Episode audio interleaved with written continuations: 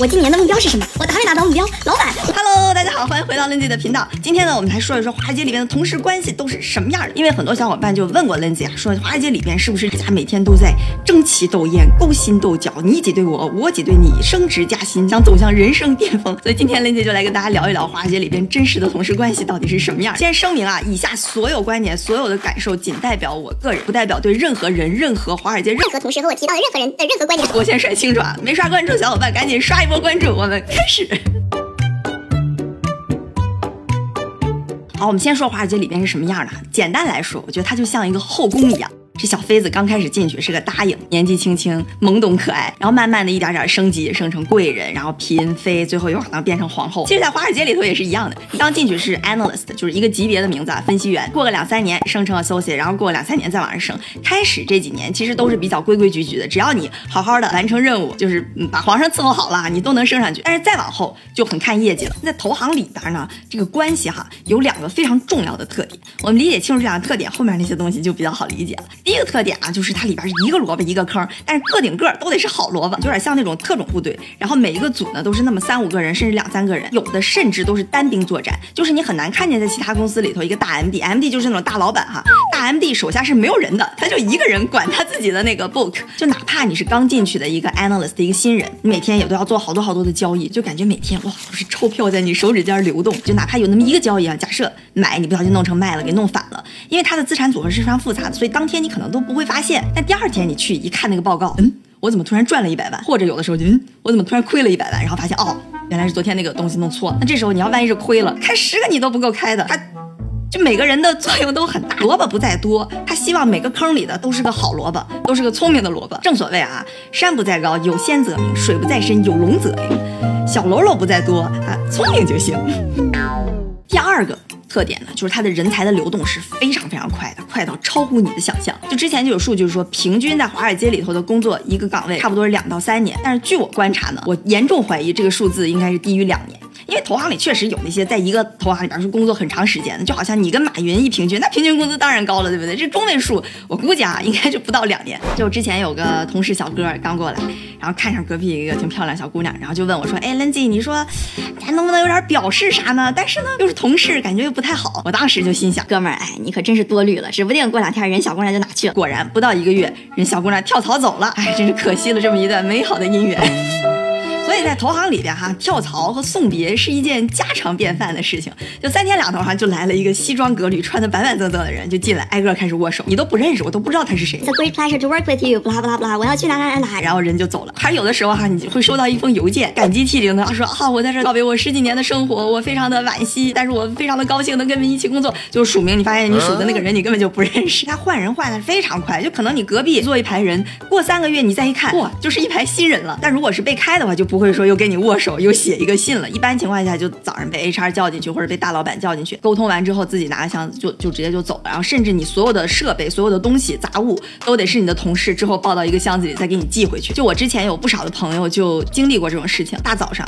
大大老板就会告诉所有的人说：“哎，我们今天可能有个重要的决定。过一会儿呢，就有你的老板或者是 HR 就把你叫进去啊，Lindsay，it's a tough decision for all of us。这时候你不用往下听了，你就已经知道后面要讲什么了。基本上就是说，对不起，我们这个业务要关了。一瞬间，这一层可能本来有好几百个人，然后百分之九十就都没了，这层都空了，就是非常残酷、非常激烈、流动性非常之高的这样一个环境。好，所以基于刚刚我们说的这两个特点啊，就是每个人都得要是精兵强将，第二就是它流动性非常的快。所以呢，在这投行里。边就会有一个非常有意思的博弈，就每个人心里都有自己的小九九。那比如说哈，老板。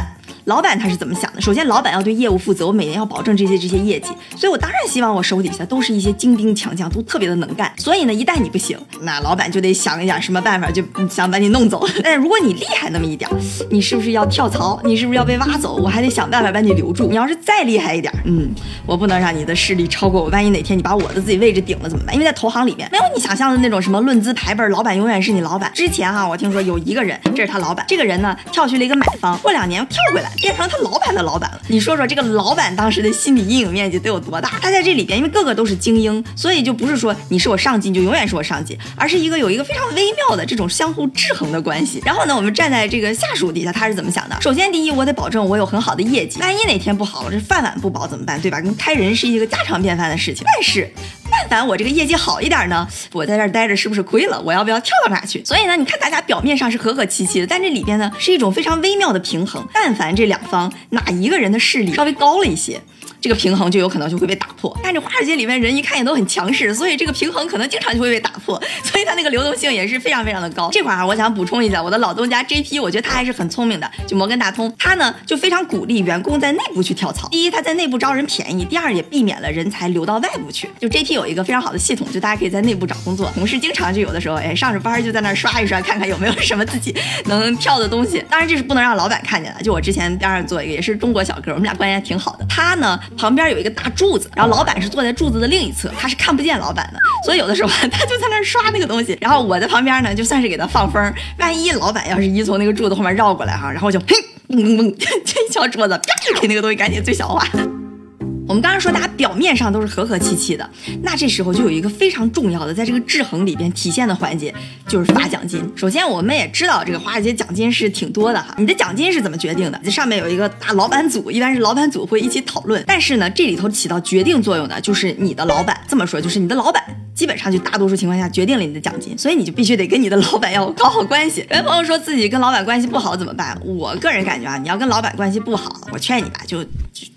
找下家吧，我很少能看到说你搞政治斗争能力很强，你说你能跟你老板的大老板，你们俩关系能很好，或者就是底下所有人你能忽悠，也不是忽悠吧，就你能在那撺掇所有人都不喜欢你老板，然后你们一起把他给弄走，我觉得这种概率是极小的。发奖金这个就很有意思了，非常好的体现了刚才我们说每个人的那个心理活动。就老板他也在那想，他要是看你不顺眼，他可能就给你一个攻击性不高，但是侮辱性很大的这么一个奖金。几周之前大家都传开了，说好，OK，今天的二月十九号是叫 Communication Day，Communication 就是老板跟你肯定那些什么？呢？奖金呗。到那天的时候，老板就挨挨个把你们组的人哈，哎，就叫进去。哎，Lindsay，你这是你过去去年的表现是怎么怎么样的？所以呢，你的奖金是这个数，你明天的工资是这个数。这是嗯。肾上腺素哈，立马就开始要捕捉信息了。你肯定是有一些反馈的，老板也会观察你的反馈。如果你觉得这个数字很不好，那你肯定是要有一些表示的，对吧？要么是说，哎，你说我今年哪不好，明年怎么改进？但是如果说当你觉得这个数字嗯还不错，这时候，哎，你的表情管理就很重要了。你不想让老板看出来你特别高兴，因为这样老板可能会觉得他给多了。老板也知道你不想让他看出来你高兴，因为老板都是从这儿过来的，谁还不懂你那些小心思？就好像在后宫里头，哪个小答应想搞一点什么小花样，太后眼里里都明镜似的。绝对都是明明白白的，对吧？然后你拿这张小纸条要回到座位的时候，你的表情要非常的镇定。所有的人，你在进到你座位往那里头走的时候，所有的人都会看着你的表情，然后想去猜测你的结果到底是怎么样子。当然，说到这个发奖金这块，我真的是切身体会感觉到，也是我觉得这几年成长的最大的一个地方，就是有什么事儿哈，你得争取，真的就是能哭的孩子有奶吃。我觉得这个事儿吧，我也挺理解老板们的。你假设你手底下有两个人，这两个人都挺不错的，一个呢不争不抢不要，就感觉我给他这么，嗯，他可能也 OK 挺。高兴的，那另一个呢，就感觉每天都，老板，我今年的目标是什么？我达没达到目标？老板，我明年要怎么怎么样？你万万一不给他那么多，他有可能就走了的人。当然说，如果这两人都同等优秀的话，老板很可能就会觉得啊，那我就让你这个悄门声的孩子吃点亏吧。毕竟那个人不亏他就走了。我其实挺理解老板心情，但确实就会产生这么个现象。所以哈，在这个实打实的奖金面前，就该哭哭，该闹闹，哪怕还不错，那展现出来一个嗯。It could be better，就这种感觉。虽然说能哭的孩子有奶吃，但你想，老板他也不傻，天天大家一起工作，谁干的好不好都清清楚楚的。你活干的不好，再怎么哭，再怎么闹都没有用。当然说它中间是个博弈，对吧？如果是个博弈，信息就很重要了。知己知彼，才能百战不殆。你刚进了皇宫，你肯定得知道皇上的喜好是什么样，哪个妃子更得宠，你才知道，哎，我应该往哪儿走。当你有通畅的信息，你知道市场上你这价钱到底该值多少，奖金大家都发多少的时候，你才好去做这个判断哈。所以你看，平时大家下班了去 grab drinks，下午去 grab coffee，你以为就是为了喝咖啡喝酒吗？那都是为了主要是信息交换。当然，在整个人员的流动和信息交换里边，还有一个非常重要的催化剂的角色，就是猎头。因为这个圈子是非常小的，比如说交易某个产品的就那么几个人，那这个猎头呢就打你们这么几个人的主意，他们的消息真的是灵通到令人发指。之前我有朋友，他们那个部门整个被裁员了，说着说着要走人，楼还没走出去呢，猎头的电话就来了，而且不止一个猎头，立马就说，哎，我现在有什么什么职位可以推给你。当然，猎头这么活跃，肯定也是因为这个市场里的油水很大。他假设挖了一个老板级别的人，五十万年薪，他拿百分之二十，那就是十万年薪，挖一个十万，挖一个十万，他们在里边就恨不得撺掇着你天天在。在里边流动。那有些人问，那你说利益这么大，他们之间是不是在那勾心斗角，你争我斗？我确实看到了有那种一个老大离职了，然后下面这两个人因为要竞争那个关系嘛，几乎从来都不跟我说话的 director 突然开始关心起来我了。哎，林姐，你最近这些东西都怎么样啊之类的？我当时就感觉哎，受宠若惊。所以竞争肯定是存在的，而且很激烈。但是呢，你说有没有那种背地里搞手段的、使坏的？我感觉不是很多。因为你想哈，刚刚我们说流动性很高，圈子又很小，就即使你从这个公司离职了，你要是有能力找一个工作，其实也不难。但是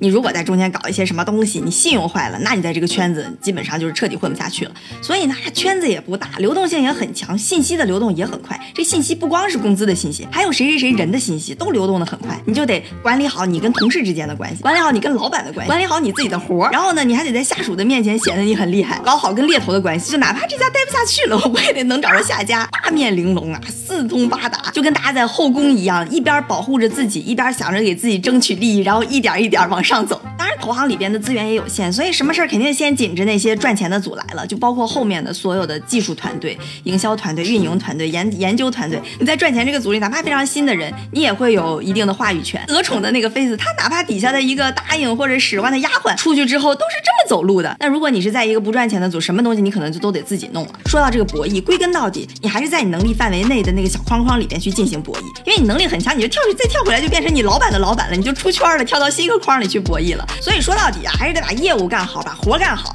活好才能得到圣上的恩宠，对吧？哎呦，哎，你在这个赚钱的组里头，哪怕你是一个非常非常低级的人，低级的人，皇上，臣妾什么时候能升贵妃？